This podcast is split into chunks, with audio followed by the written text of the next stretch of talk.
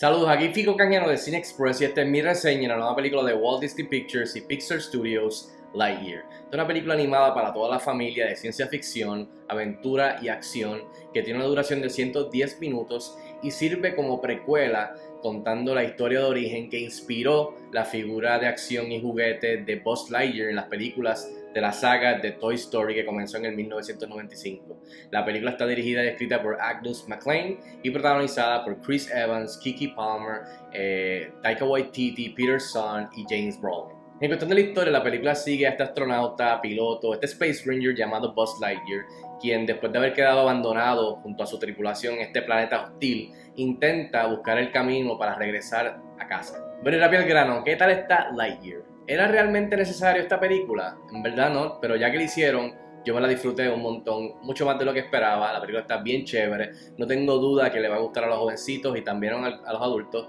Y creo que va a ser el blockbuster veraniego animado eh, que va a entretener a los jovencitos y a los adultos, como dije. Y la verdad que me la, me la disfruté, especialmente siendo fan de la saga de las otras cuatro películas de Toy Story. Eh, con Woody, con Buzz y con Andy y el grupo, así que a mí me gustó. Entre las cosas positivas que definitivamente funcionaron para mí de la película, definitivamente lo primero es los visuales, los efectos visuales, la animación, de verdad que es bien impresionante y creo que es el, mejor trabajo que ha hecho Pixar hasta el momento, especialmente siendo una película que está situada en el espacio, eh, futurística, las naves, eh, de la manera que se ven todos los sets en cuestión de, de, las bases y de los vehículos, los mismos planetas que algunos son diferentes, cuando están navegando, en el espacio, eh, y, también este, en cuestión de la, apariencia de los personajes, especialmente lo, es una película que son humanos. Eh, y la verdad que el, hubo de detalle en los efectos visuales animados haciendo de los humanos. Cuando miras para atrás al trabajo, por ejemplo, de los humanos en Toy Story del 95 y de otras películas de esa época, pues has visto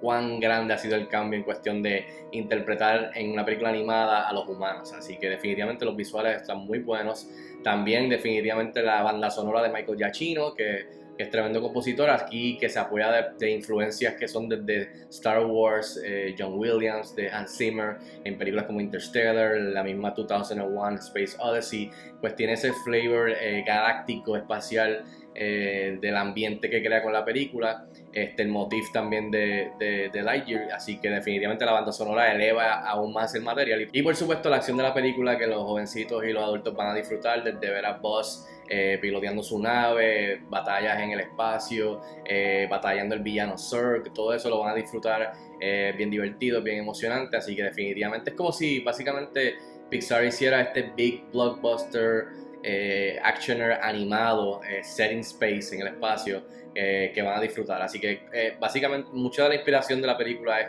que esta película en realidad fue lo que inspiró la figura de acción de Buzz Lightyear que Andy tiene y de los demás juguetes de esta película que para él fue su Star Wars, así que en cuestión de los visuales, la banda sonora de Michael Giacchino y la acción hace sentido, hace sentido esa inspiración como se ve en la, en la película. Y por supuesto, en cuestión de las actuaciones, Chris Evans hizo un buen trabajo, no, no, no me voló la cabeza, no era tan, tanto lo que tenía que hacer, este, debido a, al personaje de Lightyear, que es el que inspira después eh, la interpretación de Tim Allen original en las películas de Toy Story. Así que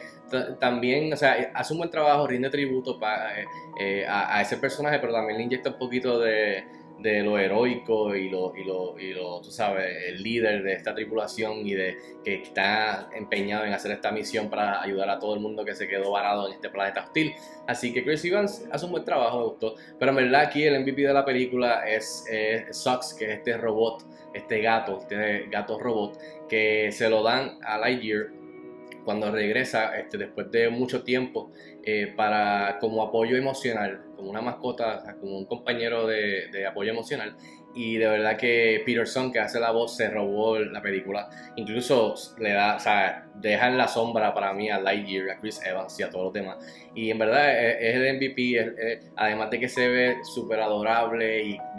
va a hacer mucho dinero en cuestión de merchandise a Disney, sino que también el personaje, de verdad, que cada vez que aparece en la pantalla grande, pues eh, o sea, le da energía, le, da este, este, warmth, este, este calor a la película, que Setting Space pues puede ser un poquito fría. Así que mucho de, lo tecnológico, mucho de lo futurístico, pues el, el, gatito robot creo que se roba la película y Peterson hace tremendo trabajo de la manera que lo interpreta. Así que eh, el MVP sucks. Ahora, del lado negativo de cosas que quizás no funcionaron para mí en realidad no es mucho, pero sí tengo dos eh, elementos que sí noté y fueron bastante marcados. Uno es que eh, esta película está chévere, está cool, está entretenida, pero jamás en el aspecto emocional no le llega ni a los tobillos a ninguna de las cuatro películas de Toy Story. Puedes escoger cualquiera y yo creo que emocionalmente no, no ni llega, o sea, que en el, que en el intento eh, sí hay, hay temas que se exploran y especialmente a través de, del aspecto del apoyo emocional del gato con, con, con, Lightyear y, esto, y esta diferencia después de todo este tiempo que ha pasado y los demás personajes alrededor de él, cercanos, cómo las cosas han cambiado, empeñado en hacer esta misión, no importa qué, trabajar solo. So, trabajar en equipo y ir aprendiendo a través del arco de él, cosas de él, de él mismo que quizás él no sabía. Eh, y mejorando como persona y, y como líder, pues sí, eso está pero en cuestión de agarre emocional de la manera que, que las figuras de Toy Story con Andy y entre ellos y todas estas películas de, la saga Toy Story, creo que eh, esta película no le llega ni a los tobillos. Así que ese agarre emocional yo nunca lo sentí y puedo ver que los adultos especialmente que vienen de esas películas, pues lo noten aquí también que no hay mucho de eso. Lo segundo es que hay una, hay una revelación, hay varias sorpresas, hay varias contestaciones, hay varios twists, este, sin spoilers, pero pienso que eh, los jovencitos, los, niños, las niñas, los más jovencitos, ah, hay cosas que ocurren